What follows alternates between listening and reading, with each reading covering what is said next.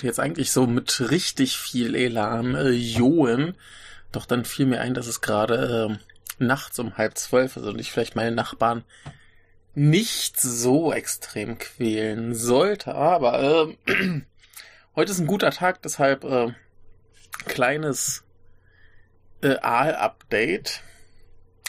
Denn äh, ja, Arbeitssuche geht weiter und äh, gibt ein, zwei Anekdoten zu erzählen. Äh, eigentlich eine große. Und ich habe hier noch so ein paar Notizen, über die ich sonst noch reden kann. Also gibt's noch ein bisschen was anderes, aber ich glaube, bei unserem großen äh, Drama, dass wir hier die letzten paar Folgen äh, zelebriert haben, kann man ruhig jetzt mal hier der Spannung halber auch schrittweise aktualisieren. Dann äh, gibt's nächste Woche wahrscheinlich schon den nächsten Teil, wo es dann heißt, ja, alles scheiße. Aber äh, ja. So ist das eben auf jeden Fall. Ähm, gut, äh, ich musste gerade noch mal meine Gedanken sortieren, weil ich äh, nervlich total platt bin. Ähm, ich hatte beim letzten Mal erzählt, dass ich ja äh, hier beim Hello Work, also dem quasi Arbeitsamt, war und äh, die dann ja so quasi Stellen suchen und bei den Firmen anrufen, so, hey, hier, wie sieht's aus? Wir haben Bewerber, äh, findet er den cool? Und ähm, die eine dieser äh, Schulen, wo ich da äh, mich bewerben sollte, die wollten ja direkt am Telefon mit mir reden auf Japanisch, was furchtbar gruselig war. Und die haben ja dann direkt ein äh, Vorstellungsgespräch quasi angesetzt. Und da war ich heute. Und äh, das war relativ weit weg.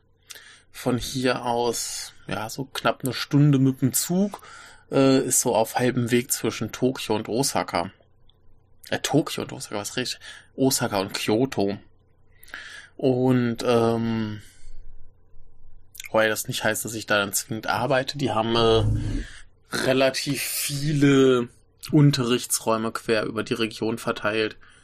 Also das kann sein, dass ich dann ganz woanders arbeite, falls das denn klappt. Aber äh, ja, habe ich mich halt in mein äh, Anzug gewickelt. Man will ja bei so einem Vorstellungsgespräch einen halbwegs vernünftigen Eindruck machen. Äh, bin dahin und äh, die Gegend ist ganz bizarr. Am Bahnhof dachte ich mir noch so, ja, okay. Ähm, das sieht schon ein bisschen größer da alles aus. Dann läufst du fünf Meter und dann wird's immer runtergekommen und runtergekommen und irgendwann bin ich dann ähm, bei dem Gebäude angekommen, wo diese Schule sein soll. Und äh, das sah auch schon ziemlich ranzig aus. Dann bin ich da irgendwie rumgelaufen, habe diese Schule gesucht und nicht gefunden.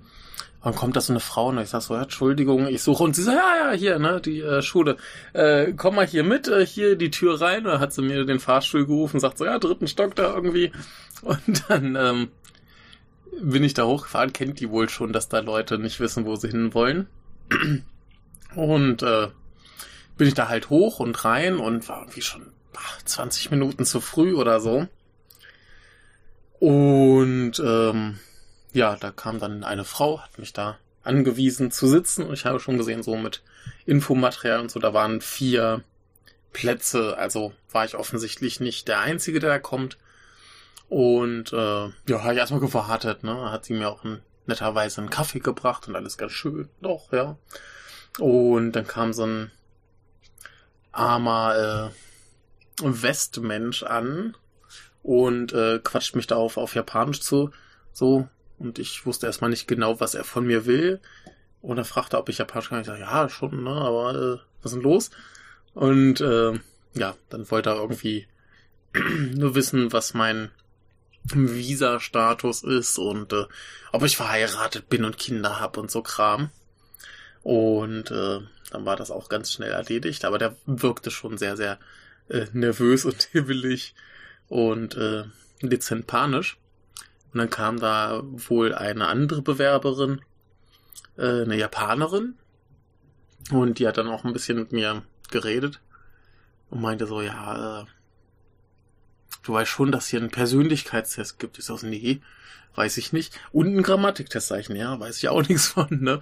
Und äh, ich meine, Grammatiktest gerne, äh, ne? Englisch Grammatik kriege ich dann gerade noch hin. Aber Persönlichkeitstest, so was? Ne? Und dann kam irgendwann noch eine zweite Japanerin. Und dann ging's auch schon los. Und die gute Frau, die da arbeitete, die brachte auch den Persönlichkeitstest. Ich musste den zum Glück nicht machen. Ne, also die eine von den äh, japanischen Bewerberinnen fragte dann auch, ähm, ob ich denn da auch teilnehmen müsse, weil ich davon gar nichts weiß und so. Und die, die Frau sagt dann gleich so, nee, äh, der versteht das sowieso nicht, ist ja auf Japanisch. Bisschen gemein, aber gut für mich. Äh, hätte ich auch nicht verstanden, das war ein bisschen zu krass. Ähm, das Ende vom Lied war, dass die, die haben so einen Fragebogen gekriegt, wo sie halt ankreuzen mussten. Und wurde CD abgespielt, wo Fragen gestellt wurden, die man dann halt da ankreuzen musste. So. Wie handeln sie in dieser Situation? So, ne? Und das waren einfach mal beschissene 120 Fragen. Ich meine, was, was soll da er, erörtert werden? Ich meine, die, die sich mit mir vorher unterhalten hat, die meinte sowieso schon so, ja, pff, ne, da, äh, wenn da mitmachen musst, dann kreuzt du das an, was du, nicht was du persönlich für richtig findest, sondern was du meinst, was die hören wollen, ne? Also dementsprechend, ehrlich wird das halt laufen, ne? Also, weiß doch jeder, dass da eh nichts Vernünftiges bei rauskommt, außer dass die Leute vielleicht, äh, zeigen können, dass sie wissen, was gesellschaftlich gefordert ist. Äh, ein merkwürdiger Test, äh, wie ich finde. Und während die dann diesen Test gemacht haben, kam noch eine andere Ausländerin, ich glaube aus, aus Rumänien oder da irgendwo die Ecke zumindest. Und äh, ja, die war schon mal viel zu spät, äh, kam da in Lederjacke und so weiter und ähm,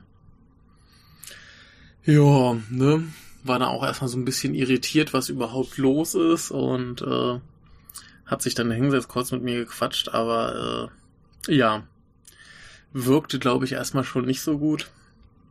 Dann irgendwann, als nach einer halben Stunde oder so dieser Persönlichkeitstest vorbei war, da kam dann äh, der Chef rein. Der kam schon vorher einmal durchgelaufen, als ich da äh, noch alleine saß und guckt mich so an, jo, bist ja ganz schön früh. Ja, ich verlaufe mich doch immer.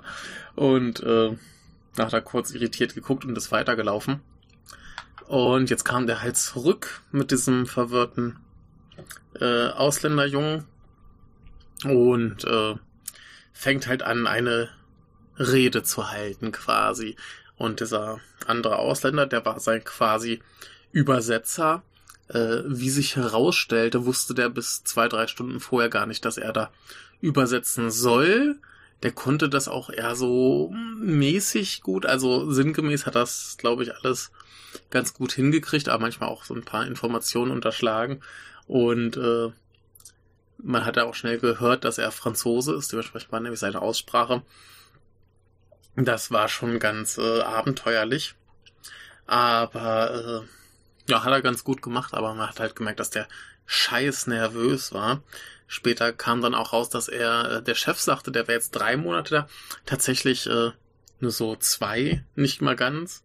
Und äh, das wäre dann wohl so eine der Aufgaben, die man da zu erledigen hätte, denn er hat dann schon erklärt, dass äh, in so einer Firma jeder quasi alles können muss. Und äh, das bringt nichts, wenn du da mit der Einstellung herangehst, ja, ich äh, bringen halt hier irgendwie im Englisch bei und der Rest äh, interessiert mich nicht, sondern da musst du halt für alles ran, was auch immer gerade anfällt. Das ist aber, glaube ich, hierzulande eine relativ gängige Haltung. Also ich, ich kenne es auch von so ein paar, paar Interviews von Nippon Connection, wo dann auch alle, die da an so einem Film mitarbeiten, sagen, ja, da gibt's halt nicht wie beim amerikanischen Film so, du hast deine Aufgabe und wenn die gerade nicht gefragt ist, machst du Pause. Sondern wenn du gerade nichts zu tun hast, dann, keine Ahnung, räumst du halt auf oder machst irgendwie hier was, machst da was, hilfst hier mit. Das ist äh, hier ganz normal. Und das finde ich auch okay so. Und äh, ja, der legt da so sehr großen Wert drauf. Ansonsten war es so ein ganz abenteuerlicher alter Japaner. Ich glaube 67 ist er. Und ähm, hat da halt seine Rede gehalten. Dem fehlte irgendwie auch noch ein Finger. Das heißt, da hat er mit, mit der Hand seinen Stift so ganz merkwürdig gehalten und da ständig mit rumgefummelt. Das hat mich total irritiert. Aber, glaube ich, ein ganz äh, interessanter Typ. Und er hat da erstmal die ganze Firmengeschichte erzählt. Und äh, wohlwissend, dass diese Firmengeschichte sowieso niemanden interessiert, hat er auch dem Übersetzer überhaupt keine Chance gegeben, da irgendwas zu sagen.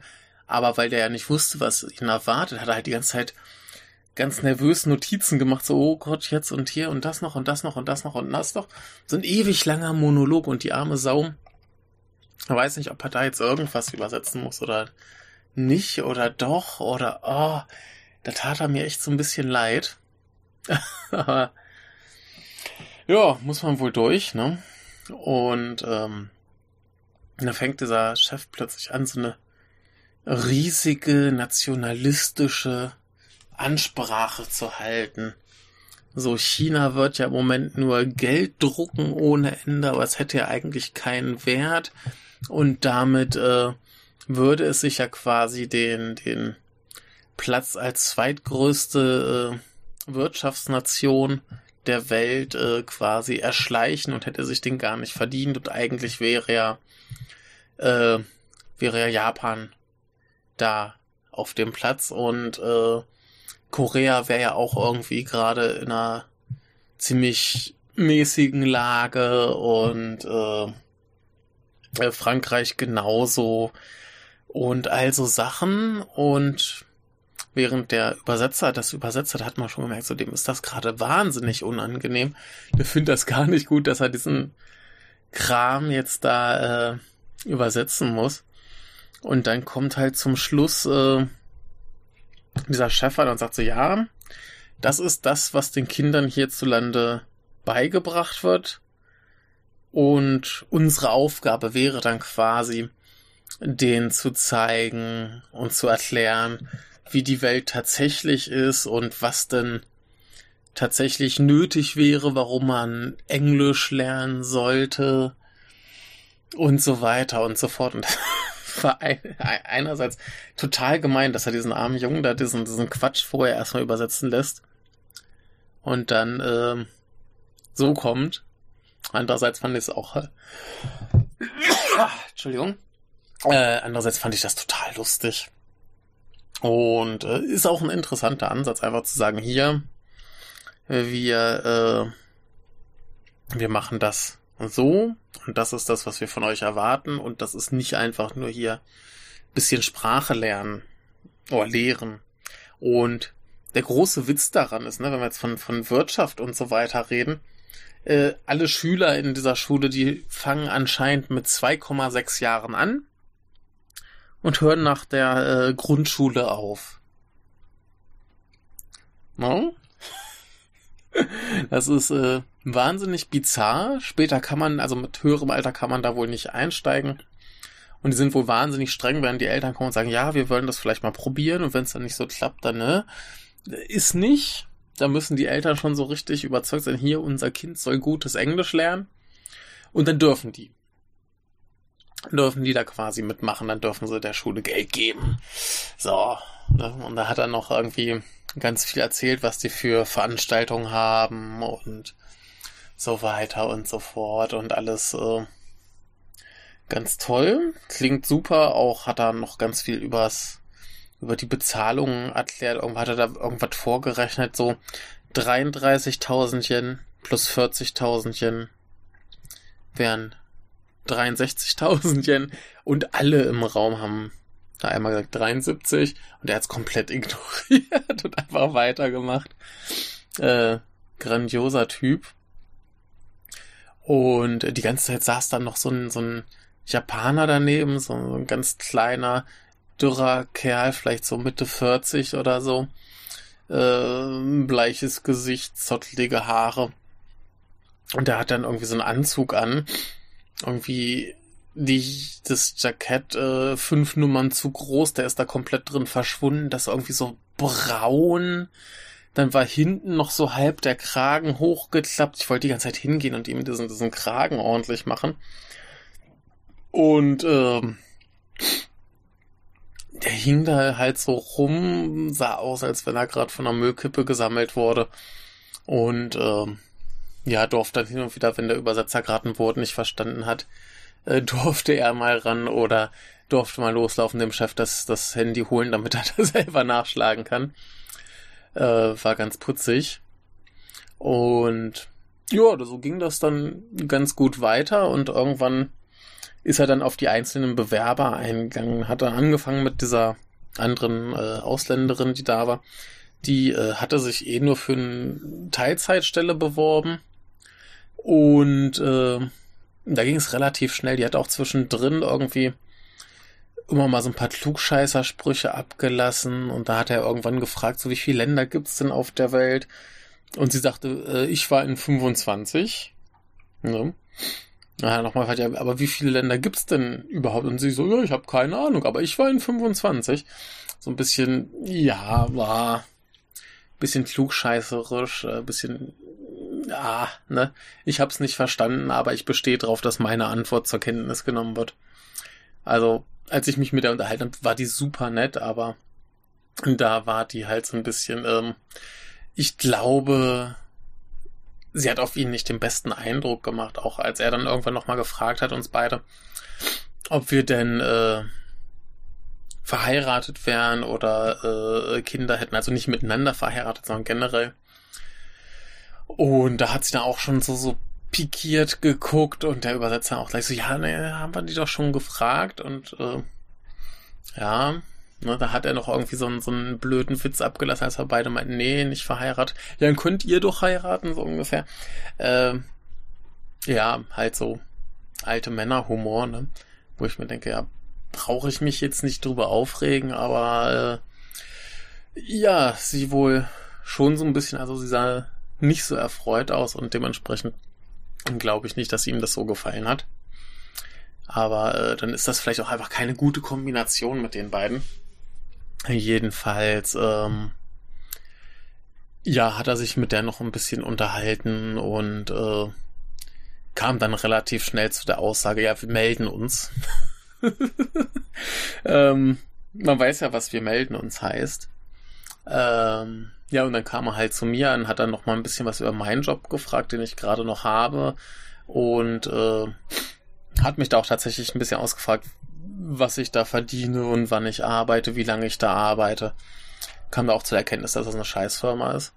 Und äh, also, ja, ist schrecklich, deswegen würde ich da auch aufhören, sagt er, jo, gute Idee. und ähm, ja, hat er noch so ein bisschen was erzählt und dann irgendwann kam so der Spruch, ja, aber wenn du hier arbeitest, dann musst du mal noch ordentlich Japanisch lernen. Und äh, ja, habe ich natürlich gesagt, mache ich, ne?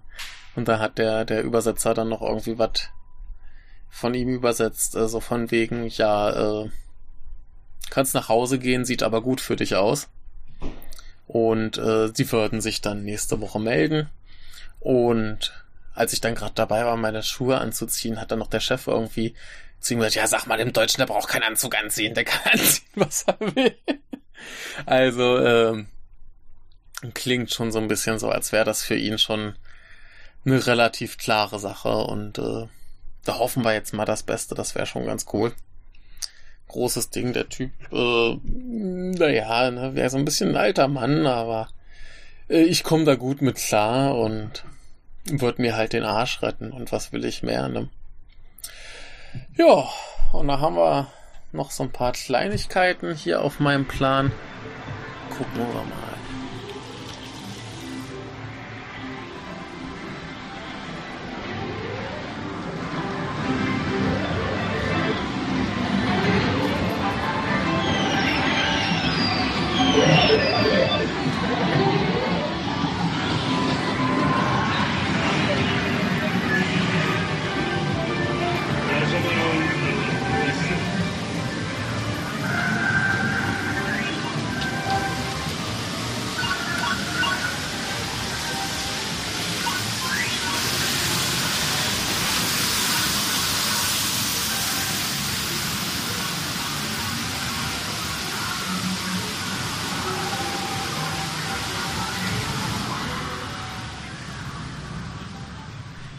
Einerseits habt ihr in der letzten Folge jemanden Trompete spielen gehört. Und äh, da war ich im Norden von Osaka unterwegs, so in der Nähe von Umeda, aber da am Fluss, am Yodogawa, da gibt's äh, in der Mitte so eine kleine Insel, da ist auch irgendein wichtiges äh, Büro von der Stadt drauf und eine ziemlich coole Bibliothek, aber die war den Tag irgendwie geschlossen. Und dann so Cafés und ein Rosengarten und alles ganz schick. Da bin ich halt ein bisschen rumgelaufen und äh, und dann habe ich da halt diesen Trompetespieler gehört und da dachte ich mir, gehe ich mal gucken. Und ähm, das war, wie sich herausstellt, tatsächlich ein obdachloser Franzose. Der ist irgendwie so auf Welttour, äh, gammelt mal hier ein bisschen rum, gammelt da ein bisschen rum. Äh, hat wohl seine äh, Becken zum äh, ja, äh, Percussion spielen quasi. Äh, Schlagzeug war es wohl nicht. Aber er musste er wohl leider in Kyoto zurücklassen. Und äh, hat mir noch die wildesten Geschichten von seiner Mutter erzählt, die wohl irgendwie schwer krank ist und äh, ganz bizarr. Und irgendwann kam er und so, ey, kannst du mir nicht irgendwie, äh, nee, er kam an so, oh, ich wollte so wahnsinnig gern eine rauchen. Und äh, ob ich ihm nicht irgendwie äh, Kippen kaufen kann. Ja, komm, hast ein bisschen Kohle. Und da hat er mir gleich noch ein Lied gespielt und dann kam er aber auch an, so, ey, hast du mich schon äh, hier trommeln hören? Und meinte so, nee, ich hab dich noch nicht trommeln hören, sondern sind wir zu seinem Schlafplatz gegangen, wo er echt viel Zeug hatte. Und er meinte auch so, ey, ich habe hier meine Trommeln und hier und da und äh, Trompete und alles. Und kannst sie einfach im Park liegen lassen und das stört keinen, ne? das klaut auch keiner. Das ist halt Japan, ne? Andere Länder müsst da ständig drauf aufpassen. Ihr kannst ganzen Tag draußen liegen lassen. Keiner nimmt's weg. Super. Und äh, ja, ich hatte eigentlich gehofft, dass er mir was vortrommelt, aber stattdessen hat er dann seine, sein Fernglas ausgepackt und hat dann da angefangen, irgendwie in der Gegend rumzuspannen und meinte auch zu mir, hier, probier mal, guck mal da, guck mal da, guck mal da, Leute, geil. Ähm, super spannender Typ. Also sind dann noch zum Kombi gegangen, damit er seine, seine Zigaretten kriegt und äh, ja, ich hoffe, es geht ihm gut. Ein anderer Mensch, den ich sah, das war in äh, Shinsekai, da war ich irgendwie abends noch spazieren und äh, wollte dann gerade nach Hause gehen und gehe ich an so einem Sushi-Laden vorbei, der gerade zugemacht hat. Und da war dann tatsächlich ein älterer Mann draußen, an den Müllsäcken und hat quasi diese, diese Reste vom Sushi aufgesammelt, also die Reste vom rohen Fisch aus dem Müll gesammelt, um die dann wohl zu essen. Und boah, ich meine, so, so aus Müllessen kennt man so in Deutschland von Supermärkten Containern, was ja übrigens äh, mit hohen äh, Geldstrafen anscheinend bestraft wird. Ähm, oder Ne? Was auch immer, also ich kann da ja viel nachvollziehen, aber, aber rohen Fisch aus Müll fressen. So, boah. Ne, also, äh, ich meine, ist ja nicht mehr Sommer, das wäre noch gruseliger. Aber äh, kalt ist hier immer noch nicht, ne? Also ich bin immer noch in T-Shirt unterwegs. Und das ist echt äh, gruselig. was weniger gruselig, aber dafür umso äh, spaßiger ist es übrigens, wenn man hier als Ausländer mit äh, Asiaten unterwegs ist, die kein Japanisch können. Ist sau lustig, wenn er irgendwo essen geht oder in den Supermarkt geht oder was auch immer. So die ganzen Service-Menschen quatschen da natürlich ganz hoffnungsvoll diesen asiatischen Menschen, den man dabei hat, an, so in der Hoffnung, ja, wird schon irgendwie äh, Japaner sein, wird schon verstehen, was ich sage. Und dann kommt nur der irritierte Blick so, warum redest du mit mir? Ich kann kein Japanisch. dann muss quasi dann doch ich wieder irgendwie was sagen. Äh, es ist wahnsinnig lustig. Diese totale Verwirrung. Oder wenn, wenn halt so irgendwie beim Essen ich dann einfach alles bestelle, dann weiß nicht, manchmal heißt das Gefühl, gucken mich an, als äh, würde ich dann halt mal üben dürfen da zu bestellen. So, guck mal, ist das nicht niedlich? Der Ausländer darf mal, darf mal probieren, wie man bestellt. Äh, finde ich ganz, äh, einerseits schäbig, gruselig, aber irgendwie auch so lustig. Also ich äh, hab da noch Spaß dran. Außerdem äh, möchte ich mal kurz ein Nahrungsmittel äh, Update abgeben. Ich habe die erste richtige Pizza gegessen, seit ich in Japan ankam. Ich habe ja so ein paar Mal so so so kalte Fertigpizza aus dem Supermarkt gekauft. Also nicht so Tiefkühlpizza, sondern halt so, ne, die man direkt so essen kann. Halt kalt. Kann man auch in der Mikrowelle packen. Mikrowellenpizza ist komisch. Ähm, Mache ich irgendwie nur mit Muttis selbstgebackener. Die wird dann so richtig zäh und ledrig und äh, das ist schon wieder so, so pervers, dass es irgendwie gut ist. Aber äh, ja, hier übrigens dann ungefähr das, was ich auch mal in Trier bestellt hat. Und zwar ähm, mit Gorgonzola, Bacon, Zwiebeln. Und der Unterschied war anstatt Tomatensoße äh, Basilikumsoße. Das war ganz spannend. Ähm, übrigens auch gar nicht so äh, so wenig und gar nicht so teuer. Irgendwie 650 Yen. Also gut. 5 Euro, ein bisschen mehr. Für eine okay große Pizza, die gut geschmeckt hat. Ähm, war ganz spannend. Und äh, ich weiß nicht, ob ich es mal im Podcast erzählt habe, aber ich esse ja keine äh, Pasta in dem Sinne wie jetzt Spaghetti oder Macaroni oder so. Ich weiß gar nicht warum. Irgendwie so Kindheitstrauma bestimmt. Äh, normalerweise, wenn ich die esse, da, da möchte ich kotzen. So, da kommt's mir hoch, ist total widerlich. Ich glaube, das hat was mit der Konsistenz zu tun oder wie auch immer. Keine Ahnung, sobald die aus einem anderen äh, Teig sind, zum Beispiel in der Uni gab es öfter so Vollkornnudeln, die waren ganz okay, die waren ein bisschen fester. Kann man essen. Also Tortellini kann ich auch essen. Äh, das letzte, als ich aber zum Beispiel Ravioli gegessen habe, da habe ich tatsächlich gekotzt, das war sehr abenteuerlich. Äh, habe ich einen 30-Euro-Gutschein von Lidl bekommen, weil ich mich äh, beklagt hatte, dass ich von ihrem Essen kotzen muss. Äh, aber das ist eine andere Geschichte. Ähm, genau, und jetzt habe ich mal so Spaghetti probiert. Nur so ein paar so mal geklaut. Äh, mit so Tomatensoße mit Tomaten drin und Wurst drin und so ein bisschen Kram. Und das war okay. War okay, gar nicht schlimm. Ich bin nicht gestorben. Also würde ich jetzt immer noch nicht unbedingt bestellen. Aber war ganz okay. Ich glaube, die waren auch ein bisschen bisschen fester, also ist es vielleicht doch nur eine Frage der äh, Kochtaktik. Einfach die Nudeln ein bisschen fester lassen, dann kriege ich sie runter.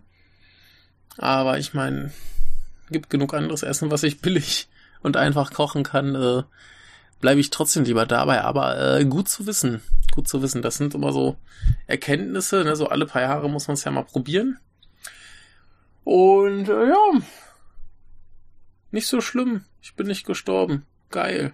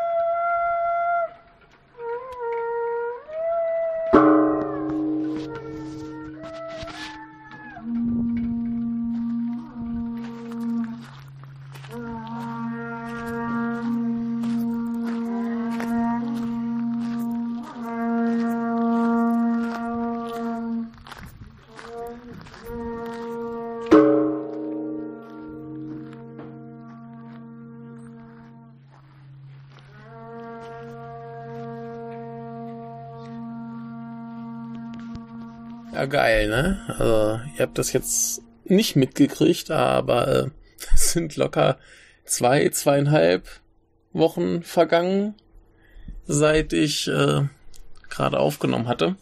Und äh, ja, hat sich ein bisschen was angesammelt. Also, wie ihr gemerkt habt, hat sich diese Episode noch nicht veröffentlicht. Und insofern äh, machen wir weiter. Hahaha. Es gibt schon ein paar Nachrichten von der Arbeitsfront. Da kommen wir aber ganz zum Schluss zu. Und äh, kommen lieber mal zu so ein paar anderen Dingen, die ich gesehen habe, die geschehen sind. Äh, ich fange mal an mit einem äh, Ding, das ich hier gerne abgehandelt haben möchte, damit ich endlich den Tab zumachen kann, weil ich mir nicht merken konnte, wie ähm, wie das genau heißt, habe ich es hier nochmal im Internet gesucht und das ist das äh, Gyado Mikoshi. Und zwar ähm, kennt ihr das ja vielleicht, habt ihr bestimmt mal irgendwo gesehen, so diese typisch japanischen Feste, wo dann so kleine bewegliche äh, Schreine rumgetragen werden, auf denen dann auch gerne Leute rumklettern und so weiter. Und ähm, normalerweise machen da eigentlich keine Frauen. Und ich habe es jetzt woanders auch schon gesehen, wo dann Frauen mit dabei waren. Aber äh, normalerweise eher nicht. Und dieses hier, wie das Gyadu im Namen schon sagt, äh, ist nur von Frauen. Und da gab es noch eine lustige äh, Tanzaufführung, als ich das sah. Ähm, ja, Damen aller Altersgruppen äh, haben da etwas äh, knapp bekleidet vorgetanzt und dann sind sie weitergezogen mit diesem äh, Schreien und äh, viel Tamtam. -Tam. Und äh, gibt gar nicht so viel zu sagen, aber sieht man wohl nicht alle Tage, habe ich mir sagen lassen. Insofern äh, ist das wohl eine ganz äh, spannende Sache, aber ja, ne? sei dann hier mal erwähnt. Was anderes, äh, wo ich am selben Tag war, ist äh, Nakasaki-cho. Das ist in Osaka, ein Stadtteil äh, etwas östlich von Umeda. Ich suche es mir hier gerade auch noch mal. Und ähm, das ist äh, ja, wer von Umeda Hauptbahnhof kann man da in ein paar Minuten hinlaufen. Und das sieht erstmal total unspektakulär aus, aber wenn man dann da so ein bisschen äh, rumläuft und in die richtigen ähm, die richtigen Straßen abbiegt, dann ist man plötzlich in einem Wohngebiet. Ich mach mal hier gerade mein Getränk auf. Ist man da in einem Wohngebiet, ähm, das damals im Zweiten Weltkrieg verschont geblieben ist. Weitestgehend. Das heißt, da stehen äh, Wohnhäuser, die dann halt schon mal so, so, so 90 Jahre alt sind oder älter oder was auch immer. Und äh, dementsprechend ist das Stadtbild da komplett anders, als man es sonst von anderen Gegenden in Osaka kennt. Und ähm, das wurde dann auch gleich so nach, also was heißt gleich so nach und nach ähm, ein bisschen umfunktioniert. Da wurden viele kleine Cafés eröffnet, Restaurants, äh, Galerien und also Dinge. Und so hat sich das so nach und nach zu quasi Osakas äh, Hipsterviertel entwickelt was ich ganz spannend finde. Ähm, als ich da war, das war Sonntag um elf. Ich hatte da zufällig einen Artikel drüber gelesen, da hieß so, ja, so ab elf, halb zwölf machen da die Läden auf. Ja, aber nicht am Sonntag, da äh, machen die Pause die meisten. Anscheinend lohnt sich das da nicht, da zu arbeiten. Dementsprechend war da nicht viel, wo ich jetzt hätte reingehen können. Er sah aber alles furchtbar interessant aus. Und ich sehe gerade in der Nähe von Nakasaki Cho ist äh, das heißt wahrscheinlich nur so, ja. Das heißt Utena Kaffee und ich dachte schon, das hätte irgendwas mit äh, dem Manga zu tun, aber das ist anscheinend einfach nur so ein nettes altes äh, Café, wie es aussieht, ja. Oh, das sieht aber sehr schön aus. Geil. Äh, auch mit geilem Kiwi Käsekuchen, also Käsekuchen mit Kiwi drauf. Boah, sieht das geil aus. Also nicht unbedingt der Kuchen, aber der Laden. Geil, da muss ich hingehen, der Utena Café merken. ja, haben wir wieder was entdeckt. Ähm, nee, aber ganz tolles äh, Stadtviertel, wie gesagt, alles sehr klein und verwinkelt und überall so kleine, nette, urige Geschäfte und Galerien und so Kram. Äh, sehr, sehr schön, kann ich nur empfehlen. Ähm, ist wohl mittlerweile von Touristen doch relativ äh, gut bevölkert. Weshalb auch an den meisten Läden dann so Fotografieren verboten, Schilder aufgestellt sind und so weiter und so fort. Das ist ein bisschen schade. Aber äh, ja, wie auf jeden Fall für mein, in meinem Empfinden nach äh, ein Besuch wert. Ich bin da noch ein bisschen rumgelaufen, habe ein Schild gesehen von einem äh, sogenannten Undokai. Also ein bisschen wie Bundesjugendspiele. Nur eben mit Spaß. Ähm, und das ist dann so ein riesiges Fest gewesen und die Kinder haben dann da ihre Sportsachen gemacht und da gab es eben ganz viele äh, Verkaufsstände und weshalb ich da hingegangen bin, war einfach, dass auf dem Plakat dafür ein ganz groß gutes Brot war. da musste ich da mal hingehen gucken, ob es da äh, ein gutes Brot gibt. Und äh, das gab's dann auch schönes äh, so Roggenbrot mit äh, Körnern oben drauf und allem Kram. Das war ziemlich geil. Und auch ganz gut, ähm, ich habe am anderen Tag in einem äh, großen Department Store ein, eine französische Bäckerei namens äh, Donk, sagt man hier wohl, äh, gefunden, die zumindest ganz passables äh, so, so Roggenbrot haben. Äh, für einen vernünftigen Preis, da kriegt man schon eine ganz gute Menge. So ein Viertel Brot ist es, glaube ich. Und das kostet so, weiß nicht, vielleicht umgerechnet zwei Euro. Ist ganz okay. Kann man äh, froh sein, dass es sowas mal gibt. Das ist ganz schön. Äh, wo wir gerade beim Essen sind, etwas anderes Schönes, was ich gefunden hatte, ähm, das heißt äh, Katayaki. Das ist im Prinzip wie Senbei, also so Reiskräcker.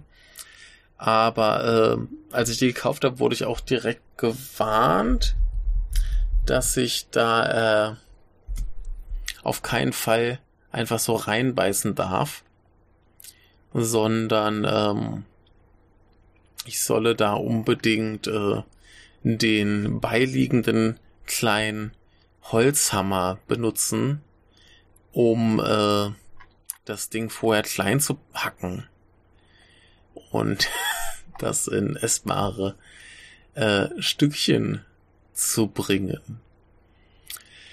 Ja, großer Spaß, klappt dann auch ganz gut. Ähm, ist cool. Finde ich gut, habe ich gekauft, weil ein Hammer beilag und ich gern äh, Reiskräcker hämmern wollte. Das finde ich eine gute äh, Beschäftigung. Etwas anderes, wo ich war, äh, ist schon ein bisschen länger her. Da bin ich irgendwann mal so, so aus Langeweile mal so hin. Ist ein bisschen weiter weg, hinten bei äh, Nada in der Gegend. Der Hasedera ähm, ist ein Tempel, der anscheinend äh, im Jahre 686 äh, gegründet wurde und ist wohl der Hauptsitz eines äh, bestimmten Ablegers des Buddhismus, das heißt der Shingon-Buddhismus. Und ähm, der besteht aus so ungefähr 30 Gebäuden, die am Berg gebaut sind. Und da kann man jetzt wohl im Herbst ganz toll ähm, die, die, die Kirschblüten, äh, nicht die Kirschblüten, die, äh, äh, ja, die, die Herbst Laubfärbung quasi schauen. So, Im Laufe der Zeit wandert es wohl von einem Ende des Tempels zum anderen und äh, ist wohl sehr, sehr schön anzusehen. Äh, Kirschblüten gibt's da im Frühling dann natürlich auch. Und äh, zum Haupteingang gibt's da wohl eine riesige Treppe von fast 400 Stufen. Und äh, wenn man dann da ist, gibt es ein, ähm, ein eine relativ große Buddha-Statue, jetzt nicht so groß wie hier so ein Daibutsu oder so, aber äh, schon recht imposant.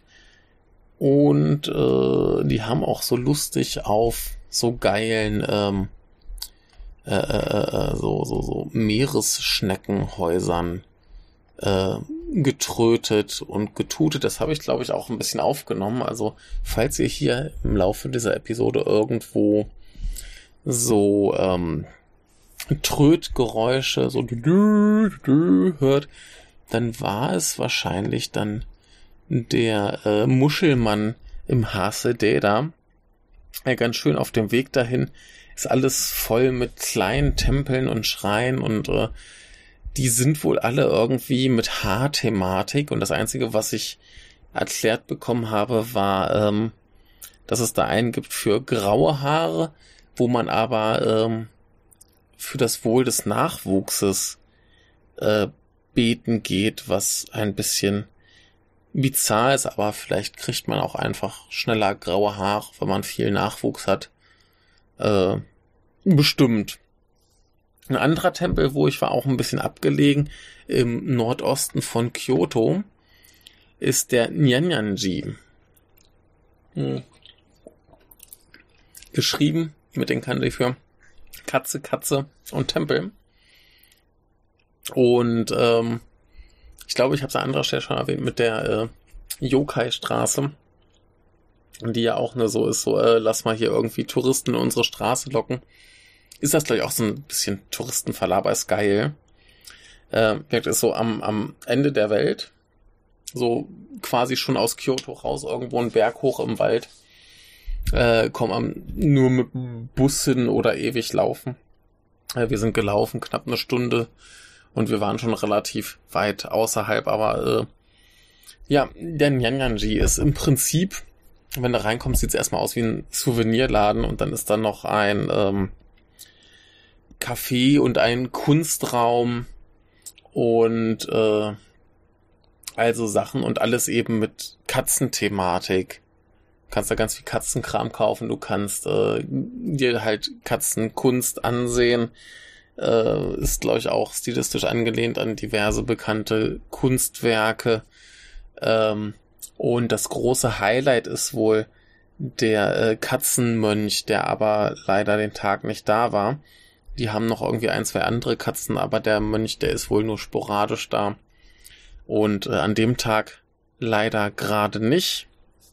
Aber ist ein ganz tolles Ding. Also da hast du ganz schnell alles gesehen. Also im Prinzip, wenn du hingehst, dann eher so, dass du dich da auch ins Café setzt, vielleicht noch ein bisschen mit den Katzen spielst. Äh, vielleicht die, die ange angenehmere Variante von einem äh, Katzencafé. Und da habe ich jetzt auch mal so ein bisschen was gesehen, zumindest äh, zwar ein Igelcafé und Eulencafés und es sieht alles sehr verstörend aus. Also gerade Igel und Eulen. Also das, die, die Idee ist, man geht da rein, man bezahlt ein bisschen Eintritt. Äh, so, ich glaube, ich habe so gesehen 1500 oder so äh, für eine Stunde und dann aber auch äh, inklusive einem Getränk. Und dann kriegst du da eben so ein Tier vorgesetzt, mit dem du dann äh, spielen kannst. Und wer gerade gerade Eulen und Igel äh, finde ich ein bisschen problematisch. Also ich meine, Hunde und Katzen, die sind halt domestiziert, die sind halbwegs gewohnt, mit Menschen zu tun zu haben, aber, aber, aber Hunde, äh, Igel und Eulen sind äh, ja nachtaktive Tiere, die sollen dann da am Tag sitzen und mit den Menschen äh, spielen, was sie nicht gewohnt sind und ah, es ist boah, irgendwie ähm, niedlich, aber unbehaglich. Und äh, immer wenn ich so Läden sehe, tun mir die Tiere furchtbar leid und ich möchte sie aber trotzdem irgendwie flauschen und äh, lieb haben und äh, ja, ein bisschen wie Zoos. Man geht hin und findet es schön, aber irgendwie fühlt man sich schlecht dabei. Ja, äh, wo man sich nicht schlecht fühlt, ist äh, das wunderbare äh, Kyoto Historica International Film Festival, wo ich war. Ich habe leider nur einen Film gesehen, äh, war aber ganz schön. Ähm, vom Programm her war es auch ganz nett. Also es ist relativ überschaubar. Die haben dann, glaube ich, so zwei Filme am Tag gehabt, so einen am Nachmittag, einen am Abend und äh, vielleicht am Wochenende drei oder so. Ich bin mir nicht ganz sicher. Äh, die hatten jetzt ähm, so drei Spezialpunkte im Programm. Einer ist so, dass sie so eine quasi Werkschau von äh, Kyoto Animation äh, gebracht haben. Also ne, wir erinnern uns ja, die äh, wurden ja leider äh, Opfer eines Brandanschlags, wo sehr, sehr viele Mitarbeiter gestorben sind. Und äh, ja, ich nehme an, im Zuge dessen ist das geschehen. Dann ähm, hatten sie einen Themenschwerpunkt äh, frühe Animationsfilme und ähm, das andere muss ich hier gerade mal gucken, das dritte, wie das äh, gemeint ist. Das ist hier leider auf Englisch nicht erklärt. Ähm, das heißt hier auf Englisch äh, Hause Period Film Culture Change Japanese Anime. Ähm, da bin ich mir gerade nicht sicher, was sie mit Period Film Culture meinen. Ähm, kann ich euch jetzt so genau nicht erklären. Aber bestimmt interessant. Ansonsten war da äh, ein, ein Spezial, eine Spezialveranstaltung über äh, Stummfilme, die ja in Japan bekanntermaßen, wie ich äh, im ersten Teil meiner äh, japanischen Filmgeschichtsreihe, äh, auch bisher der einzige Teil äh, Asche auf mein Haupt, es wird weitergehen, äh, erklärt habe, ähm, gibt es ja äh, oder gab es damals für japanische Stummfilme Erzähler. Und äh, ja, so gibt, gab es dann hier halt eine Veranstaltung zu Stummfilm und eben diesen Erzähler. Ansonsten gab es halt ganz normal äh, die diversen aufregenden Filme, die im letzten Jahr so in der Welt erschienen. Und dann gab es noch extra ähm, eine Veranstaltung zu äh, Toei Doga. Ähm, da ist das Ding, äh, Doga ist ein anderes Wort für quasi Anime, nur eben dass man sich, also dass das gab es vor Anime. Anime wurde, glaube ich, erst in 80er, 80ern ungefähr so festgelegt als Begriff für das, was wir heute als Anime kennen. Aber das ist eher im Sinne von hochklassigen Kinofilm, also hochklassig animiert. Äh, Fernsehanime ist ja meistens ein bisschen kostengünstiger mit äh, äh, ja weniger Bildern pro Sekunde animiert, quasi so 12, 15 Bilder ist da ja so die Norm. Äh, man kennt es ja auch mit enorm vielen äh, Standbildern und so weiter. Und hier ist dann wirklich so äh, Full Animation heißt es, also wirklich 24 Bilder pro Sekunde animiert. Und dementsprechend aufwendig. Äh, Hayao Miyazaki wird sich da, glaube ich, heutzutage auch eher zuzählen. Der hasst ja äh, dieses Fernsehanime und möchte damit nicht äh, gleichgesetzt werden. Und äh, ja, da hatten sie anscheinend ein bisschen was. Und wovon ich mir jetzt was angesehen habe, war äh, ein Film aus der Lone Wolf and Cup Serie.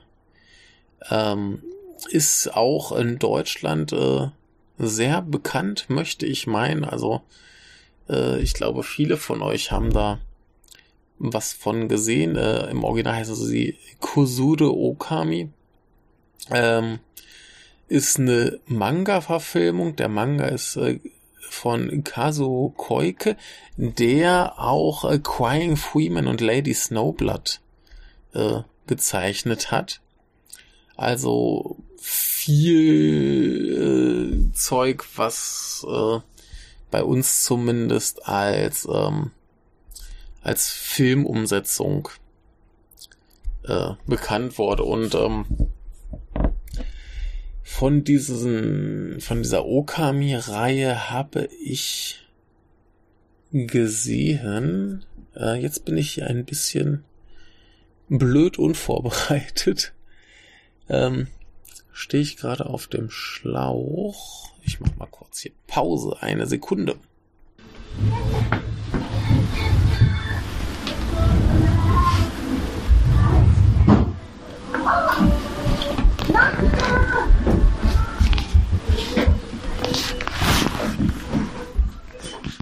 So, da sind wir wieder. Ich habe den Film aus dem Jahre 73 gesehen.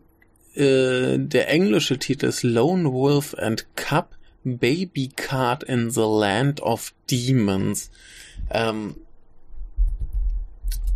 dazu muss man sagen, dass die Filme auch alle, zumindest im Englischen, extrem ähnliche ähnliche Titel haben.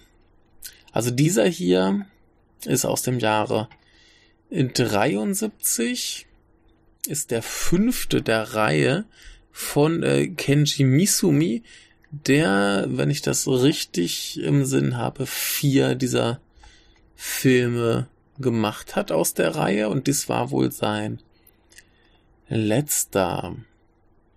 Ja, er hat eins, zwei, drei, vier gemacht. Er hat auch äh, unter anderem gemacht äh, Satoichi Goes to the Fire Festival. Äh, Fight Satoichi Fight, Satoichi Challenge and the Tale of Satoichi. Ähm, ja, dann habe ich, äh, haben wir den auf jeden Fall schon mal in unserer äh, Satoichi-Reihe gehabt, wo wir auch demnächst mal äh, weitermachen müssen. Und äh, ja, auf jeden Fall erstmal hier ein paar Worte zu äh, Lone Wolf and Cup Baby Card in the Land of Demons. Ähm, wird der fünfte Teil der Reihe. Ich kenne sonst gar keinen. Also sechs gibt es insgesamt. Und äh, ich wollte die immer sehen, hab's aber nie äh, geschafft, mir die einfach mal zu kaufen. Und äh, wie ich jetzt weiß, ein großer Fehler. Ich sollte das dringend nachholen. Das scheint alles ganz fantastisch zu sein. Und ähm, ich habe jetzt diesen rausgepickt, weil es erstens äh, mit meinen freien Tagen ganz gut passte und zweitens gab es anschließend noch eine Gesprächsrunde mit Tom Mess und äh, das ist ja auch immer ein großer Spaß. Und insofern äh, habe ich mir diesen rausgepickt. Die Hauptrolle ist natürlich gespielt von Tomi Saburo Wakayama, der äh, auch in äh, dem zweiten Satoichi mitgespielt hat und äh, hier Satoichi and the Chest of Gold, ähm, wo er der eine coole Schurke war, äh, haben wir mit äh, Daniel besprochen. Also ich habe es mit Daniel besprochen. Und ähm, er hat irgendwie seinen Sohn dabei und in diesem Film kommen fünf Leute, die ihn quasi zum Kampf herausfordern.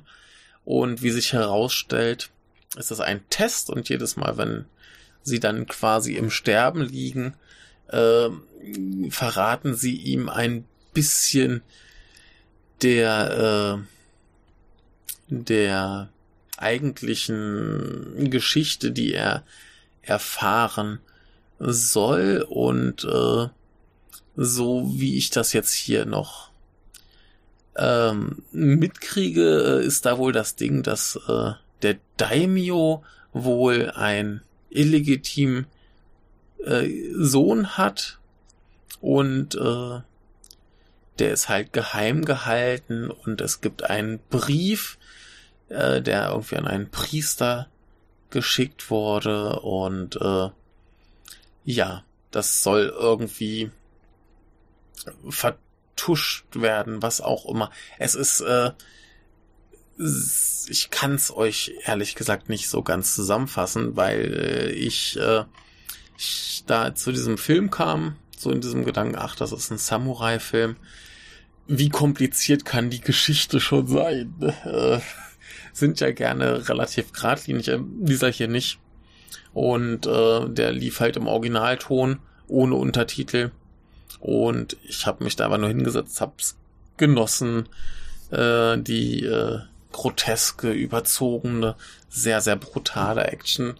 Äh, herrlich, das Ganze natürlich als äh, 35 Millimeter Film. Äh, sah wunderbar aus, also halt schon ein bisschen abgeranzt und durchgenudelt, aber so gehört sich das. Und äh, ganz, ganz toller Film. Ähm, sehr, auf der einen Seite sehr düster und schlimm. Also zum Beispiel diese ähm, fünf Leute, die da geschickt werden, um ihm quasi eigentlich nur seinen Auftrag zu geben. Die wurden ja alle auf eine Selbstmordmission im Prinzip geschickt. Und äh, ja, sie, sie gehen los, um zu sterben und ihm eben das mitzuteilen und einer von denen, äh, während er im Sterben liegt und ihm diese, diesen Teil der Geschichte erzählt, äh, kriecht dann da irgendwie so, so ins Feuer oder fällt ins Feuer. Jedenfalls äh, ver verbrennt er dann ganz elend da, während er äh, seinen Vortrag hält. Und das ist halt ganz, ganz grausam und brutal und zwischendurch hast du also völlig absurde, fast schon Slapstick-Momente. Ähm, was den Film tonal ein bisschen äh, abenteuerlich macht, aber sehr, sehr gut. Äh, Tom Mess hat dann noch ein bisschen was darüber erzählt, äh, dieses mit den Selbstmordmissionen und so weiter, noch so ein paar Aspekte. Das resultiert wohl daher, dass der Regisseur wie eben viele seines äh, seiner Generation eben im Zweiten Weltkrieg war und ähm, da eben sowas erlebt hat, quasi, dass äh, Leute blinden Gehorsam einfordern und du das dann mehr oder minder zu leisten hast, ob du dabei drauf gehst oder nicht, spielt keine Rolle, sondern du tust halt das, was dir gesagt wird und äh, der Film spiegelt dann halt ein bisschen wieder, dass äh, das vielleicht auch nicht so schöne Aspekte und Seiten mit sich bringt. Ähm, ja, er hat dann noch ein bisschen was über die Reihe erzählt, hat noch einen äh, Trailer vom am, von der amerikanischen Version von den ersten beiden Filmen äh, gezeigt. Das heißt dann Shogun Assassin und das ist irgendwie so ein äh, wilder Zusammenschnitt der ersten beiden Filme, äh, grotesk äh, synchronisiert und das äh, sah total witzig aus. Also den wollte ich auch gerne mal sehen. Also ich muss mir auf jeden Fall mal die ganze äh, Reihe mal zulegen und äh, anschauen. Das scheint ganz, ganz großartig zu sein. Es gibt auch ein Manga. Äh, ich sehe hier gerade 28 Bände. Und, ähm, und die äh, amerikanische Ausgabe hat das auf äh, 12 zusammengepackt. Da sind immer so, so mehrere drin. Ah, okay. Ich wollte gerade sagen, hier sind überall so drei aber die sind dann teilweise aufgeteilt. Ja, jedenfalls ähm, scheint mir eine ganz fantastische Serie zu sein. Ich werde da auf jeden Fall, äh, sobald ich mal die Möglichkeit habe, das äh, anschauen. Es gibt wohl auch eine Fernsehserie, die in Japan berühmter ist als die Filme, aber im Westen ja halt die Filme.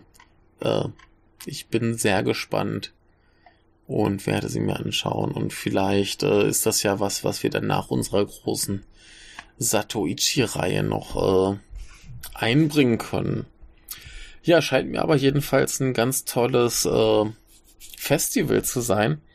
Die Besucherzahlen hielten sich da ein bisschen in Grenzen, also war jetzt nicht erschreckend leer, aber viele Besucher waren da nicht, aber es war halt auch wochentags nachmittags, also hauptsächlich Rentner.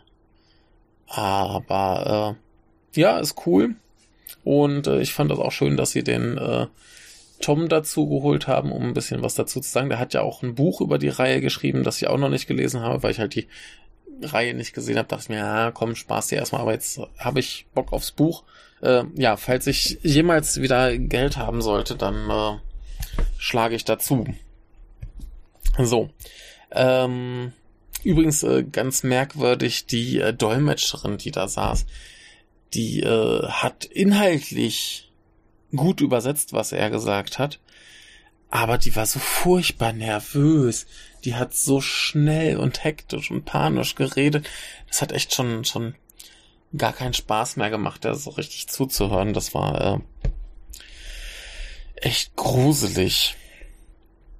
So, äh, anderes Gruseliges ähm, in Kyoto in einem Isakaya gewesen, am Nachbartisch ein Typ äh, mit zu großem Anzug, da hat er irgendwann sein Jackett ausgezogen und da war darunter so ein brauner Rollkragenpullover und unter dem Rollkragen kam eine hässliche orangene Krawatte raus. Ähm, ich hätte mein Essen fast wieder ausgespuckt. Bäh, bestimmt meint er das furchtbar ironisch und ich möchte ihn erwürgen. Ähm, anderes äh, schöneres Ding äh, in auch Kyoto ähm, gefunden, ein schönes Filmcafé. Das ist quasi Café, Buchladen und Kino in einem. Also unten ist Café und Buchladen und äh, oben ist noch ein Kino, wo sie paar Sachen zeigen. Und äh, das scheint eine nette Mischung zu sein aus so halbwegs aktuellen Sachen. Also zum Beispiel lief da jetzt der neue Tarantino-Film. Äh, und so, ja, also eher so, so modernes, ein bisschen Indie. Äh, ich habe leider gesehen, dass da im Januar auch Shinya Tsukamoto war. Also hat er da wohl sein äh, Killing äh, präsentiert. Er hat dann nämlich irgendwie so, so einen Teller signiert. Und ich wollte am liebsten schreien, dass ich das verpasst habe. Äh, war nämlich halt im Januar, da hätte ich theoretisch hingehen können, aber nee, ich habe es wieder nicht gemerkt. Ähm, doof. Äh, übrigens hatte ich vorhin bei Nakasaki Cho vergessen. Habe ich auch gesehen, da ist irgendwie so eine Art Filmclub oder irgendwie sowas. Äh, die erstens halt wir so einen Club haben, wo man bestimmt hingehen kann und mit Leuten Spaß haben kann. Und die machen aber auch äh, Filmvorführung eben auch ganz viele ausländische äh, Klassiker, Stummfilme und also Kram und das für relativ schmales Geld. Ist wahrscheinlich auch so ein ganz kleiner Vorführsaal, aber das macht ja nix. Habe ich auf jeden Fall auch äh, total Bock mal hinzugehen. Und äh, ist bestimmt ein großer Spaß und bestimmt auch eine super Gelegenheit, mal Leute kennenzulernen, die äh, Filme mögen so, und jetzt habe ich hier noch ein bisschen über Essen. Und zwar äh, wurden Leute, äh, nämlich so Schlopsi und Lisa und so, die haben neulich über Okonomiyaki äh, getwittert und geredet und überhaupt. Und ähm, ich weiß gar nicht, ob ich da schon mal die verschiedenen Stile untergebracht habe. Ich äh, möchte es noch mal kurz erwähnen. Und zwar äh, gibt es da verschiedene Varianten. Und zwar einmal so die klassische mit Kohl. Und dann kommt da so Teig drum und dann kann man reinpacken, was man möchte. Und das wird dann schön gebraten und hinterher mit Nori und Mayonnaise und Soße und Ingwer und so schön äh, dekoriert. Und ich sehe gerade in Kyoto wird wohl gewöhnlich dunkleres Gemüse verwendet. Äh, und man kann auch Nudeln reinmachen, da ist es Modanyaki. Und äh, dann gibt's noch die Hiroshima-Variante, wo man zuerst so einen dünnen Teigfladen quasi macht, so ein bisschen wie Crepe heißt es hier. Und äh, dann kommt auf eine Seite so quasi der Kohl und das Gemüse und so. Und auf die anderen Seite kommen dann die gebratenen Soba dran. und werden dann auf den. Hä? Ach so, nee, die, die Soba werden extra gebraten, so daneben, und dann werden die da auch draufgelegt. Und dann wird das gewendet. Und dann mit den Nudeln nach unten weiter gebraten. Also Unterschied, Hiroshima sind die Nudeln unten, Modanyaki sind so mit drin. Und dann äh, gibt es noch Negiyaki, wo du statt Kohl äh, so Zwiebeln, Lauch hast. Und ist wahnsinnig geil. Und äh, bei diesen regionalen Unterschieden habe ich jetzt auch mal äh, was zu Udon gelernt. Und zwar ähm, gibt es ja an sich Udon überall.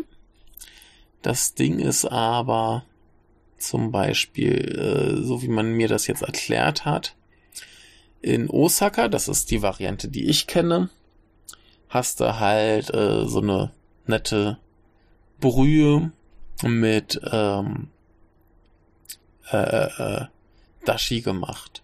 Dashi ist meistens diese, diese Fischbrühe und die hat so einen netten, leichten Geschmack und ist schön. So, und äh, weil man die auch gut so trinken kann, trinken viele Leute die halt einfach komplett aus. Und äh, ich habe jetzt aber gelernt, dass zum Beispiel in Tokio diese Brühe auf Sojasoßenbasis ist. Und das heißt, einerseits ist der Geschmack viel intensiver, andererseits, ähm, andererseits äh, trinkt man deshalb aber dann die Suppe nicht mehr. Das heißt, wenn jetzt die, die Tokio-Menschen nach Osaka kommen, dann wundern sie sich, dass die Suppe überhaupt keinen Geschmack hat und wenn die Osaka-Menschen nach Tokio kommen, dann wundern sie sich, dass sie halt die Suppe nicht trinken können. Und das ist wohl sehr verwirrend. So. Und äh, eine Sache habe ich noch vergessen, äh, wollte ich eigentlich bei den Kinos mit reinpacken. Ich habe ein sehr geiles Kino gefunden, das heißt gleich äh, Cinema Nouveau. Ist hier ganz im Osten von Osaka.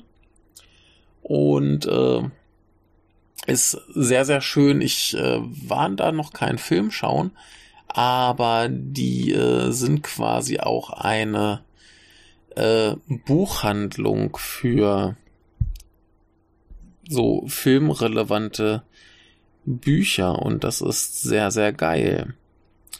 Und auch sehr, sehr geil.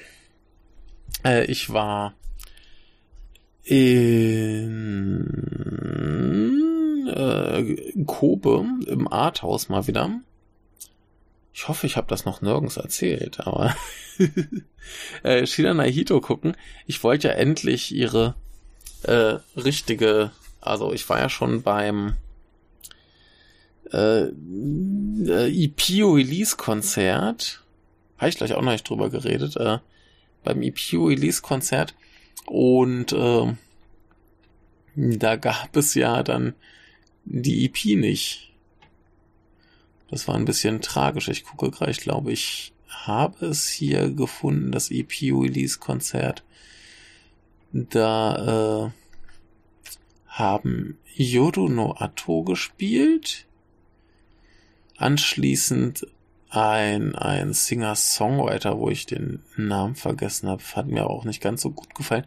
Dann äh, Legecko, die ja immer fantastisch sind. Und dann eben äh, Shida Naihito und als Rauswerfer. Wie hießen sie? Ich habe den Namen vergessen, der letzten Band. Äh, war aber auch nicht ganz so relevant. Ich möchte hier von denen hier vor allem mal über Yodo no Ato reden. Ähm, die hatte ich da innerhalb sehr kurzer Zeit äh, zweimal gesehen. Und die sind ganz fantastisch.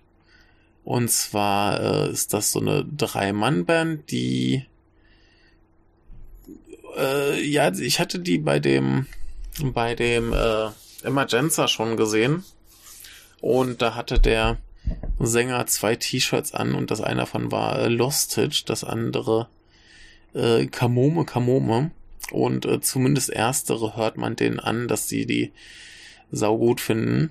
Also das ist so ein bisschen so emotionaler Punkrock und äh, die gehen wahnsinnig ab bei den Konzerten.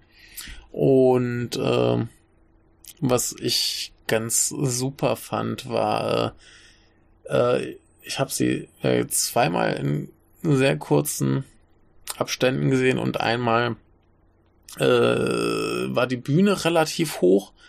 Da kam dann der Sänger äh, runtergeklettert, hat sich dann auf den Boden geschmissen und gewunden beim letzten Lied. Äh, das macht er in irgendeiner Form immer so. Da legt er seine Gitarre auf die Bühne und äh, springt ins Publikum mit seinem Mikrofon und äh, schreit sich dann auch ein bisschen die Seele aus dem Leib. Und bei dem anderen Konzert war mehr los direkt vor der Bühne. Das heißt, er ist dann so ein bisschen Crowdsurfen gegangen. Und das endet dann irgendwann darin, dass er halt auf meiner Schulter lag und sich da irgendwie ein äh, abgeschrien hat. Und das war ganz, ganz großartig. Also erst haben ihn da so ein paar Leute gehalten und dann irgendwann lag er so quasi mit seinem Bauch auf meiner Schulter, so einmal so, so drüber äh, ja, wie man halt so, einen so einen Sack tragen würde. Und hat da einfach weiter gesungen. Es war super. Ich habe ihn da irgendwann äh, zu Boden gelassen. Und ähm, ganz fantastische Band. Äh, sie wurden auch mal erwähnt im Zuge von ähm, äh, im Zuge von äh, Get Your Genki Volume 3 haben wir, glaube ich, drüber geredet. Ich hatte die Folge neulich nochmal gehört. Äh, und zwar ähm, macht dieser Sänger diese Invitation Sampler, die ganz, ganz großartig sind. Da kommt auch äh, diese Woche äh, der nächste raus. Also jetzt gerade ist Sonntag, also eher nächste Woche. Kommt äh, Volume 4 raus. Äh, zwei CDs proppevoll mit geiler Musik. Gibt's auch zwei Konzerte zu, wo ich wahrscheinlich bei beiden nicht hin kann. So eine Scheiße. Äh, aber die CD werde ich mir holen, das wird geil. Und äh, ja, super Typen, hört sie euch an. Äh, wundervolle Band. Sie sind, glaube ich, auch auf Get Your Genki Volume 4 dann drauf. Äh, Habe ich gestern erst mitgekriegt, die wird ja jetzt anscheinend doch äh, früher veröffentlicht. Was heißt dann auch wohl so nächste Woche. Und äh, wird ganz, ganz großartig. Also falls ihr die noch nicht äh, vorbestellt habt, äh, macht es. Da sind unter anderem drauf äh, meine Saufkumpane Door, Door into Disorder und äh, 16 Coins. Da sind eben äh, Yodo no Atto drauf, da sind Falls, äh, 078 oder äh, 078 oder Sedo Nanahachi oder wie auch immer man es aussprechen will, drauf. Die sind ganz, ganz toll, die habe ich hier gesehen. Äh, da ist Ihoba versus möglicherweise oder Ehobavs. Äh, ich glaube, bei einem Video von ihr äh, hieß es irgendwie Ehoba versus Gott, also äh, vielleicht ist ein Versus. Ähm, die ist auch mit drauf, die ist super, die ist äh, äh, ganz toll. Und es ist eine Band drauf, die heißt, es wird geführt. Also, wie schlecht kann es sein? Nee, wird äh, ein super Ding. Ach ja, Al Grizzly und The Planet sind auch wieder drauf. Und äh, ja, ich hatte mal wieder ein bisschen mehr äh, an der Entstehung zu tun als bei der dritten. Ähm, wundervoll, wird ganz toll. Und äh, Yodo no Ato sind auch mit drauf. Und ich glaube, das Lied, was da ist, äh, hatten sie sonst auch noch nicht veröffentlicht. Das könnte jetzt dann auf der nächsten Invitation drauf sein. Hm. So oder so. Geiler Scheiß. Äh, kaufen, kaufen, kaufen. Äh, Volume 3 ist auch immer noch nicht äh, ausverkauft. Das geht so nicht. Äh, sind noch fünf über. Geht hin, schlag zu. Und ähm, der gute man hat auch immer noch ähm, Singles von äh, Kusuni, äh, Kusuri no Risk. Sind noch ein paar äh, CDs übrig. Auch geil. Und äh, seit neuestem hat er äh, allen all das Album von äh, Metal Helix Rebirth the Shine. Ähm, Metal Helix waren ja auf dem ersten Get Your Genki drauf. Das waren diese lustigen Metaller mit dem äh, schrägen Gesang. Und äh, Album ist bestimmt auch gut. Schaut mal ruhig, äh, ein paar sind noch da. Und äh, ja, so viel erstmal hier der Get Your Genki Werbeblock. Äh, ich hoffe, dass wir dann auch demnächst äh, die entsprechende Podcast-Folge aufnehmen. Aber ja, äh, wo es eigentlich drum ging, ähm, genau, bei diesem Konzert, wo ich war, Shida Hito haben große EP-Release-Tour gemacht und dann sind sie aufgetreten und äh, hatten keine EP dabei. Das war ein bisschen äh, lustig und dann musste ich halt nach äh, Kobe ins Arthouse und äh, da war dann der äh, Mini-Album-Release-Event von äh, Gustav no Neguse, also das schlechte Haar vom Gustav. Und äh, ich weiß nicht, wer von denen Gustav ist und das schlechte Haar hat, aber es sind drei äh, reizende Damen, die sehr, sehr gute Musik machen. Äh, werde ich äh, verlinken. Ansonsten haben da gespielt äh, Nakanunada heißen sie, glaube ich. Äh, zwei Jungs, sehr coole Musik, äh, haben live äh, mehr geknallt als auf CD. CD habe ich aber trotzdem gekauft. Äh, The Chibo, glaube ich, derbe Poser. Ich habe das Gefühl, ich habe irgendwann über dieses Konzert schon mal geredet. Äh, verzeiht es mir, wenn es so sein sollte. Und äh, The Over Sensation, auch eine gute Band. Ich werde es alles verlinken. Ich will euch da jetzt nicht äh, zu lange mit Konzerten heute zulabern. Ist auch schon wieder ein paar Tage her. Ich muss mal wieder äh, aktueller dran bleiben, äh, wann ich was gesehen habe. Und deswegen rede ich jetzt lieber über ein anderes Konzert, wo ich war. Und zwar hat mich da der gute äh, Manu hingelockt. Ähm, der ist unter anderem Schlagzeuger und unter anderem äh, Alleskönner bei äh, Soul Distortion oder in diesem Fall Oh Summer Vacation. Und ähm, als er dieses Konzert propagiert hat, habe ich einen anderen Namen auf dem Flyer gesehen und war schockiert. Und zwar stand da drauf Green Milk from the Planet Orange. Und äh, die haben mich überrascht, weil ich von denen bestimmt vor, keine Ahnung, acht, neun, zehn Jahren oder so, habe ich irgendwann mal im Internet ein Album gefunden, fand ich relativ cool, hab sie dann aber komplett aus den Augen verloren, also irgendwie nie wieder was von gehört und äh, ja, jetzt plötzlich hier live in Osaka. Ähm, geiler Kram. Ich sehe auch gerade der äh, Bassist, der spielt auch irgendwie bei Acid Mother's Temple mittlerweile. Äh, krasser Scheiß. Und ähm, ganz, ganz fantastische Liveband. Ähm, auf Album ein bisschen anstrengend zu hören, das äh, haben sie sich, glaube ich, auch nicht. Also es ist, glaube ich, noch genauso, wie es damals auf dem Album war, das ich hatte. Die haben, glaube ich, auf dem neuesten Album, das ich mir gekauft habe, äh, drei Lieder, das kürzeste geht neun Minuten. Und das ist halt dann so psychedelischer Prog-Rock, viele fricklige, lange Instrumentalteile. Also muss man sich drauf einlassen, aber sehr, sehr geil. Live, ganz, ganz großartig. Äh, super, super. Ansonsten haben da jetzt noch gespielt äh, Cyburn. Da kam ich ein bisschen zu spät. Ähm, ja, die gehen, glaube ich, in eine ähnliche Richtung wie Green, Green Milk.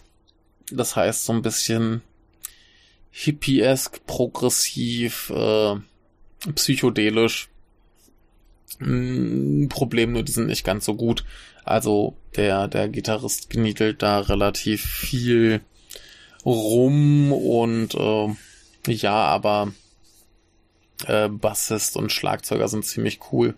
Also gerade der Schlagzeuger hat ordentlich da äh, was weggeballert, äh, gut gespielt. Also das hat dann schon Freude gemacht. Wie gesagt, äh, der, der Gitarrist hat ein bisschen auf Dauer genervt, aber prinzipiell eine, eine gute, solide Band. Äh, dann waren da noch Hibushibire. Äh, die haben mich ein bisschen überrascht, das hatte ich da jetzt nicht kommen sehen. Das ist so richtig finsterer, derber Metal, also eher so Richtung Black Metal. Die Gitarre kannst du kaum irgendwie einen Ton äh, irgendwie rausfiltern, was da auch immer gespielt wird. Es ist einfach nur derbes Geschrammel, laut und brutal. Äh, der Gesang ebenfalls angemessen. Und ganz schön, den Bass hat man halbwegs äh, raushören können. Der hat dann ein paar äh, nette Sachen gespielt. Äh, lustig auch, also was heißt lustig, aber habe ich auch noch nicht gesehen. Ähm, der Bassist äh, kam mit Gehstock auf die Bühne und braucht den anscheinend auch, um sich äh, fortbewegen zu können. Und äh, ja, hat sich dementsprechend dann auch beim Spielen ein bisschen äh, interessant bewegt, aber ja, passt gut äh, zur Stimmung. Der Knaller war aber auch hier der äh, Schlagzeuger, der erstens ganz massiv, brutal darum geklüppelt hat, aber äh, das Ganze auch in Unterhose gemacht hat. Also der äh, saß da fast nackt und dann haben seine kleinen äh, Männer-Titten da äh, hypnotisierend gewackelt und das war ein, äh, ein spezielles äh, Vergnügen. Aber äh, ja, faszinierend auf jeden Fall. Äh, ne, coole Band, ähm, hat schon Spaß gemacht, aber ja, ne. ich konnte einfach nicht äh, von seinen Brüsten weg. Und äh, ja, so ist das eben manchmal. Manchmal braucht man eben auch Männerbrüste. Es beruhigt. Hm. Genau. Und weshalb ich hauptsächlich hin bin, war Oh Summer Vacation. Eine Band bestehend aus drei Menschen. Am Schlagzeug eben besagter Manu. Übrigens, äh, ich habe irgendwann schon ihn schon mal erwähnt. Er ist ein, ist ein cooler Typ, äh, ist glaube ich, wenn ich, ja, ich irre mich nicht, er ist äh, Übersetzer bei Capcom. Also falls ihr mal ein Capcom-Spiel seht, äh, schaut mal nach bei den ähm, spanischen Lokalisierungsmenschen, ob da ein Emanuel dabei ist. Dann äh, wisst ihr hier, das ist der Typ, der bei O Summer Vacation Schlagzeug spielt. Und das ziemlich gut. Aber äh, ja, seine Bandkollegen scheinen ihn ziemlich äh, fertig zu machen. Also er ist ja auch nicht mehr ganz so taufrisch, schon ein paar Tage älter. Und äh, die legen enormes Tempo vor. Also äh, wir sind zu dritt. Äh, es gibt noch eine Sängerin und einen Bassisten. Und der Bassist hat ganz, ganz viele Effektgeräte und macht da ganz tolle Sachen mit viel halt so Gelupe. Na, dann gibt's halt kurz das Tapping Massaker, was dann geloopt wird und dann spielt er noch irgendwas drüber und so weiter und so fort. Äh, viele wilde Soundspielereien. Im Prinzip klingt's ein bisschen wie die, wie die etwas poppigeren Sachen von Melt Banana. Also falls ihr das geil findet, dann hört euch auch Summer Vacation an. Ich habe schon an äh, Mr. Get Your Genki weitergeleitet, dass er sich darum kümmern soll. Und ich habe äh, Manu gesagt, dass er sich auch drum kümmern soll. Also äh, vielleicht wird es auch da eines Tages etwas geben. So, und äh, jetzt kommen wir mal zum spannenden Teil äh, meiner Arbeitssuche. Ich äh, war im Prinzip noch bei drei Vorstellungsgesprächen, beziehungsweise bei drei verschiedenen, also bei drei Schulen. Ähm, bei dem einen bin ich mir nicht ganz sicher, ob ich es erwähnt hatte. Ich war in Kyoto bei so einer kleinen Schule. Die war ganz niedlich. Die haben aber so riesige Gruppen mit äh, 40 Kindern, die man dann unterrichtet. Und äh, hat mir aber an sich vom Schulgebäude her ganz gut gefallen, so vom Ambiente. Äh, die schienen auch alle ganz nett zu sein. Aber die Frau, die das Vorstellungsgespräch mit mir gemacht hatte, die äh, schien eher Angst davor zu haben, dass ich sage, nee, das äh, 40 Kinder unterrichten ist mir zu krass, da habe ich keinen Bock drauf. Und äh, ja, dementsprechend war das Vorstellungsgespräch ein bisschen merkwürdig.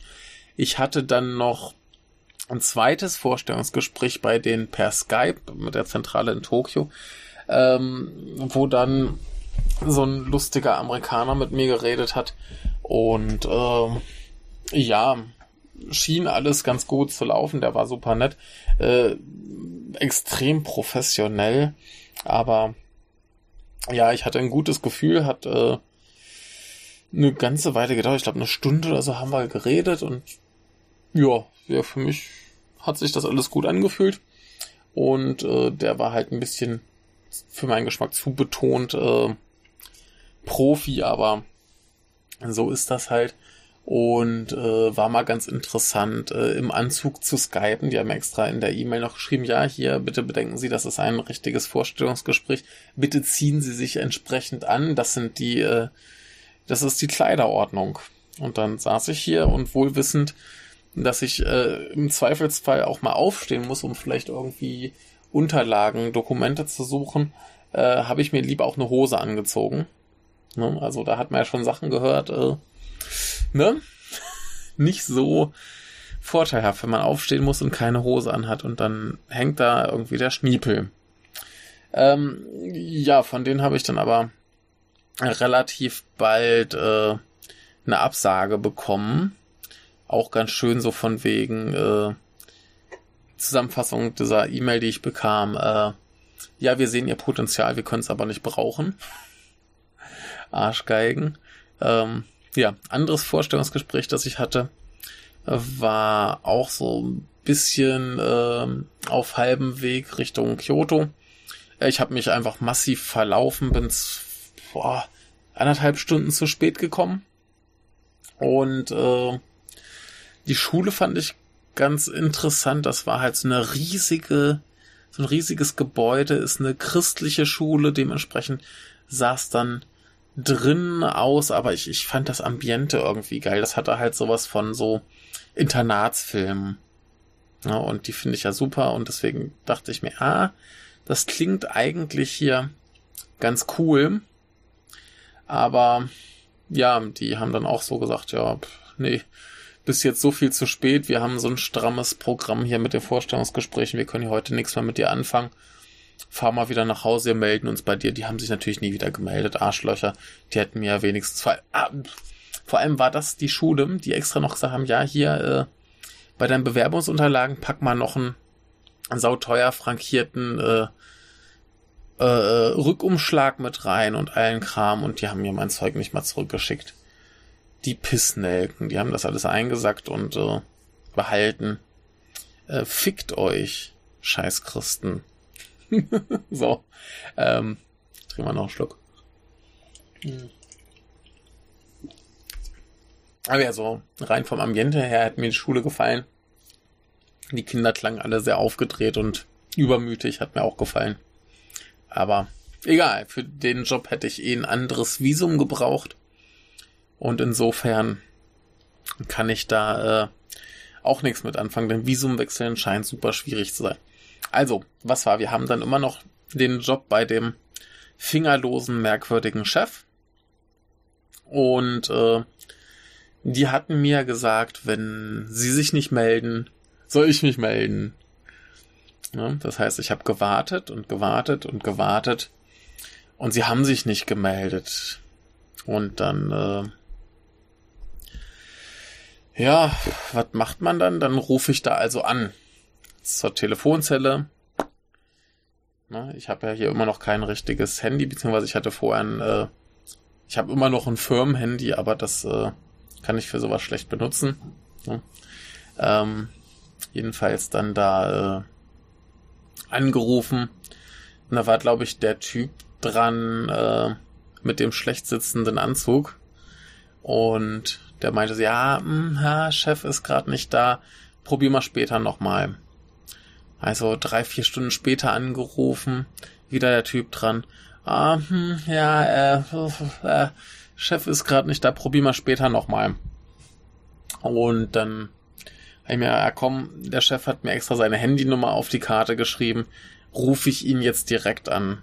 Das heißt, ich rufe ihn direkt an, er geht ran und ich habe kein Wort verstanden von dem, was er wollte.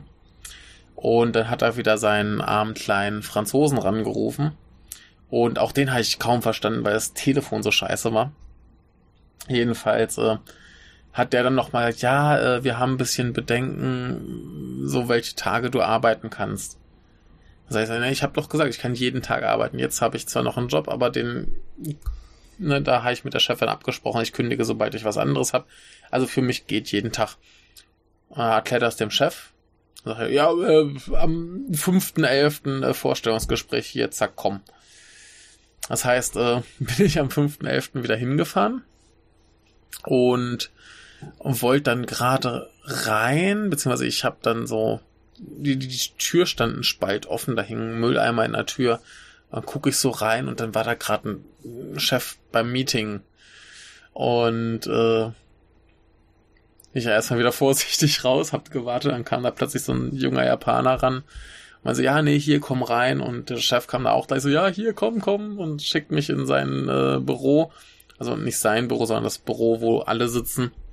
Und äh, pflanzt mich dahin mit diesem Franzosen und äh, der einen Dame, die beim anderen Gespräch auch schon da war. Und die sitzen da so ein bisschen rum. Wie sich herausstellte, hatten die gerade Mittagspause. Das heißt, sie hat dann auch irgendwann ihr Bento ausgepackt und gegessen. Aber der arme Franzose hatte keins dabei, aber er musste als äh, Dolmetscher wieder da sein. Und ähm, jedenfalls äh, kam dann irgendwann nicht der Chef, äh, der hat immer auch sein Meeting gemacht, aber irgendwann hat dann der Franzose angefangen, ein bisschen mit mir zu quatschen und ich meinte, ja, Panik und er meinte, ja, brauchst keine Angst zu haben. Äh, eigentlich ist ja alles schon geklärt und äh, der Chef will dir auf jeden Fall irgendwie einen Tag die Woche geben. Und ich hatte das erst so verstanden, er will mich mal so einen Tag Probe arbeiten lassen, aber ich glaube, er meinte tatsächlich so einen Tag die Woche Schicht. Und äh, das wird mir nicht so richtig weiterhelfen. Dann habe ich ihm noch also mein Visumsproblem erklärt und so weiter. Er meinte, uh, äh, ja, das passt ja nicht so unbedingt. Und äh, dann kam irgendwann der Chef und er hat ihm das auch nochmal erklärt. Und dann haben wir uns dann nochmal fünf Minuten unterhalten. Er hat noch, der Chef hat nochmal genau nachgefragt, wie es jetzt aussieht, wie lange ich noch Visum habe, was ich brauche für Neues und so weiter und so fort. Und ähm, dann hat er angefangen mit seinen äh, Mitarbeitern zu diskutieren, bestimmt 20 Minuten lang irgendwas über Autos und Parkplätze und Parkgebühren und ich wusste überhaupt nicht mehr, was los ist. So, keine Ahnung, worum es da jetzt ging. Und dann sind die alle ganz aufgeregt äh, durchs Büro gelaufen und haben diskutiert und Parkgebühren hier, Parkgebühren da und Auto bla. Und ich habe keine Ahnung gehabt, was die eigentlich von mir wollen. Und ähm, irgendwann kommt dann der Chef zurück und redet wieder mit mir und äh, hat dann so gesagt, ja, jemandem eine quasi Festanstellung zu geben, wäre ja schon eine große Sache und da würde er vorher mal sehen wollen, wie derjenige arbeitet und deswegen äh, würden wir jetzt zu einer der Schulen fahren und ich könnte ja mal ihm zeigen, wie ich Unterricht mache. Ja, und dann äh, hat er noch ein bisschen mit den anderen diskutiert. Und äh, in der Zeit hat dann die, die gute Frau auch ihr Bento gegessen, während dann der Franzose irgendwann feststellte, er, er muss jetzt los seinen Unterricht machen. Und hatte immer noch nichts gegessen, der arme Junge. Es tat mir furchtbar leid. Aber ja, so ist es eben manchmal. Und ähm, und dann hat der Chef mich und diesen jungen Japaner, der zu Anfang da war, äh, eingepackt und wir sind äh, nach Minot gefahren. Ähm, der geneigte Hörer erinnert sich, äh, Minot ist diese Stadt mit den äh, mit dem Wasserfall und dem frittierten Herbstlaub. Und ähm, da war da eine der Schulen. Ach nee, vorher, bevor wir losgefahren sind, hat äh, der Chef noch mit der guten Frau diskutiert. Und äh, als die nämlich gehört hat, hier, äh, wir fahren jetzt zu dieser Schule, oh, damit ich Unterricht machen kann, kam sie da an und meinte so, ja, aber da sind doch nur drei bis fünfjährige heute. Das heißt, wenn die mich sehen, dann fangen die an zu weinen. Und dann sagt der Chef, ja, ja, ist ja egal, die weinen schon nicht. Und äh, ja, so, was sollen wir sonst machen? Sonst, wenn sie weinen, machen wir ein bisschen Gucci Gucci Gu und dann geht das schon. Oder der Chef meinte so, ja, soll ich paar Süßigkeiten einpacken? Und dann sagt die Frau so, nee, keine Süßigkeiten, kannst nicht machen, gibt Stress mit den Eltern. Sagt er, ja, soll ich hier meine Pillen mitnehmen? Sagt so, nee, dann schlafen die ein. und ähm, ja, dann sind wir irgendwann losgefahren, hinter und ähm, in den Klassenraum, die äh, Lehrerin war auch so ein bisschen äh, erschlagen. So, äh, warum sind jetzt hier plötzlich Leute? Was sollen die hier? Hat er ihr kurz erklärt, worum es geht und dann war das auch ganz schnell okay. Und die war ganz nett. Das war so eine etwas ältere Japanerin. Die äh, hat wohl früher mal in den Niederlanden gelebt und kann deshalb halt gut Englisch und äh, ja, die war dann halt ganz nett und putzig. Und äh, ich sollte dann halt mit der ersten Gruppe, die dann kam, Unterricht machen. Das heißt, erst kamen so zwei Mädchen und das war so erstmal ganz okay. Die eine fand das sau interessant, die andere war ein bisschen zurückhaltend und dann gehe ich da halt hin und sag so, hey, hallo, wie geht's euch? Und dann fängt die eine an zu weinen. Natürlich fängt eine an zu weinen. Muss ja sein. Äh, die Frau im Büro hat's ja vorhergesagt. Mhm. Naja hat dann die Lehrerin ein bisschen beruhigt gekriegt, dass er zumindest nicht weglaufen musste. Und äh, dann wurde ich da halt erstmal hingesetzt, so ja hier, fang an mit Unterricht. Ich wusste nicht, was die für Materialien hatten und was ich damit machen kann. Und dann äh, habe ich irgendwie gesehen, ah, hier so bisschen Vokabelkarten, haben ein bisschen so Farben, Formen, ein paar einzelne, einfache Vokabeln, Essen, Tiere und so weiter. Und äh, die eigentliche Lehrerin ist dann irgendwann auch ein bisschen äh, mit rein und hat mir geholfen, einfach den Ablauf hinzukriegen. Also, was machen die Kinder sonst? Äh, was haben wir überhaupt für Geräte? Ich wusste ja gar nichts. Ne? Also ich habe ja überhaupt keine Einweisung gekriegt. Das war aber so, ja hier, hast du Kinder, hast einen Klassenraum, mach irgendwas. Und äh, und dann hat sie mir immer so die, die Sachen angereicht, hier mach mal dies, mach mal das. Und dann ging das auch ganz gut. Also hat dann auch Spaß gemacht. Das eine Mädchen, was geweint hatte, hat sich dann irgendwann auch beruhigt und am, auch teilgenommen, so richtig am Unterricht. Und äh, so zwei Jungs, die da waren, die fanden mich irgendwie ganz, ganz großartig. Die waren da gleich super zufrieden und äh, sind abgegangen wie die Wahnsinnigen. Und das war alles schön. Und äh, irgendwann wurde dann halt dieser, dieser Japaner, der mitkam, auch da reingeschickt, so ja, hier komm, mach mal ein bisschen mit. Und der war da halt irgendwie überfordert mit, das tat mir ein bisschen leid. Der wusste nicht so richtig, was er machen soll. Also haben wir irgendwie gesungen und getanzt und ich hatte die Lieder zumindest schon mal gehört oder zumindest in einer anderen Form mal gehört. Also oft ist es so, wenn man jetzt zum Beispiel das ABC-Lied hat, ähm, klar, die Buchstaben sind dieselben, aber äh, da war jetzt zum Beispiel der Rhythmus anders. Ne, aber ja, so ich weiß zumindest, worum es geht und äh, was man machen kann und habe dann ein bisschen auf die Lehrerin geguckt, was die so macht und da halt halt mitgesungen und getanzt und der stand dann da und äh, was geschieht hier? Was soll ich tun? Ich weiß es nicht. Äh. Ja, tat mir ein bisschen leid für ihn.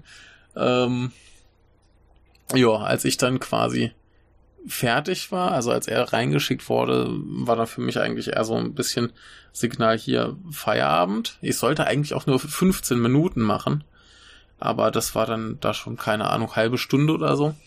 Und äh, hatte ich mich gerade hingesetzt und sagt so der Chef zu mir, also wenn du willst, dann kannst du auch noch mitmachen. Dann bin ich halt wieder hin, hab da noch äh, dann den kompletten Unterricht bis zum Ende mitgemacht.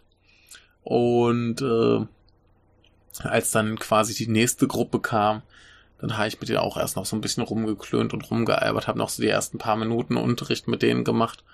Äh, war ganz niedlich und dann hat der Chef ja, okay, reicht denn, wir fahren jetzt. Und äh, er hat mir dann noch irgendwie vier, fünf Mal gesagt, wie toll er meinen Unterricht fand und dass ich sehr, sehr gut bin. Und äh, ja, der hat sich anscheinend wirklich gefreut und ja, also Ansage ist im Moment, die können mir beim Visum helfen, die können mir Arbeit geben und sie müssen jetzt nur überlegen, was für einen Vertrag ich kriege. Denn, wie gesagt, anscheinend steht tatsächlich zur Debatte irgendwie so quasi Festanstellung. Und das wäre halt schon geil. Ne? Und ähm, ja, selbst wenn es erstmal nur ein Jahresvertrag ist, ist ja auch kein Thema, gibt es halt ein bisschen weniger Kohle. Aber zumindest bin ich halt erstmal abgesichert. Aber wir, so die Aussage war, sie können mir mit dem Visum helfen und sie können mir Arbeit geben. Und ich muss jetzt nur noch bisschen abwarten, was es genau wird. Und ich hoffe mal, jetzt ist Sonntag, dass sich das morgen oder übermorgen dann klärt und dass wir dann genaueres wissen und dann kommt hier irgendwie der Bonus A. Yeah, ich habe Arbeit. Und äh, dann wird alles gut. Wo äh, nichts mehr gut wird, ist äh, mein noch Arbeitsplatz, wo äh, ich hier neulich ganz interessante Nachrichten hörte. Und zwar ähm, einer aus meinem Haus, der geht hier halt zur Sprachschule, wo er Japanisch lernt. Und da ist eben auch der zweite Lehrer von meiner jetzigen Schule. Und äh, der hatte mir auch irgendwann schon mal so gesagt, so ja, hier eigentlich äh, stresst ihn das alles zu sehr und er wird das ja nur machen, um ein bisschen extra Geld zu verdienen und eigentlich unterrichten liegt ihm ja gar nicht und hat gar, gar keinen Bock drauf. Und anscheinend hat er mittlerweile, weil der ja auch immer mehr kriegt, während ich halt immer weniger kriege, denn ich höre ja eh auf, also, ne? Und mich kann ja die Chefin auch nicht leiden und ich bin ja auch so ein schlechter Lehrer. Und ähm, jedenfalls äh, hat er halt immer mehr und mehr und mehr gekriegt, obwohl er sich halt schon bei ihr beklagt hat, ey, ist zu viel, ist zu viel, ich kann nicht so viel. Und er kriegt immer mehr und immer mehr. Jetzt ist er wohl neulich hingegangen und hat gesagt, so, äh, Entschuldigung, ich äh, würde gern äh, kündigen. und die hat ihm dann wohl knall gesagt, nee, du kannst jetzt nicht kündigen. Als wenn das irgendwas helfen würde. Ich meine, die sucht jetzt anscheinend tatsächlich schon dann mindestens ein, zwei Monate nach einem Ersatz und sie findet einfach keinen, weil niemand unter diesen beschissenen Bedingungen arbeiten möchte. Und das ist genau das, was ich ja auch schon ewig erzähle. So, das macht einfach keiner. Ne, also. Das heißt, äh, ja. Ich bin da jetzt quasi so gut wie raus. Und der will nicht mehr. Und äh, ja, im Prinzip machen die dann demnächst den Laden zu, weil sie einfach keinen neuen Lehrer finden. Es ist so grotesk dumm. Ja, ich habe mich totgelacht, als ich das gehört habe. Äh, ganz, ganz großartig. Und ähm, ja, nicht mein Problem. Ich äh, hau ab, ich krieg was Besseres. So wie es zumindest aussieht und äh, drückt mir noch ein bisschen die Däumchen. Aber so wie sich der Chef ausgedrückt hat, ist zumindest beschlossen, dass sie mir Arbeit geben wollen. Und äh, war auch ganz niedlich nach dem Vorstellungsgespräch hat er mich direkt noch nach Osaka gefahren, hat mir noch Zuggeld gegeben und allen Kram. Also ich glaube, der hat schon Lust, mich einzustellen. Und äh, sein, einzigen Bedenken war halt, dass mein Japanisch noch nicht so großartig ist und da halt wirklich viel für den Job auf Japanisch gemacht werden muss. Halt die ganze Büroarbeit, da wäre ich halt mit drin und äh, bei denen ist auch der Unterricht primär auf Japanisch. Das heißt, du sagst vielleicht was auf Englisch und erklärst es dann nochmal auf Japanisch. Aber äh, für, für den Unterricht kriege ich es auf jeden Fall hin. Das hat er jetzt auch gesehen. Da war er glücklich. Und das mit der Büroarbeit, äh, ich denke mir, wenn ich da jeden Tag Japanisch reden muss, dann kriege ich das auch relativ schnell, glaube ich, hin, dass das einigermaßen so konversationstechnisch sitzt. Also insofern wird schon gehen. Und in diesem Sinne mache ich jetzt erstmal hier diesen Teil des Podcasts fertig. Im nächsten kommt dann noch so die üblichen Rubriken. Ihr kennt das ja schon bei den mehrteiligen, da werden die Rubriken immer noch so aufgeschoben, aufgeschoben, aufgeschoben, weil ich die nicht eben mal so freistil improvisieren kann.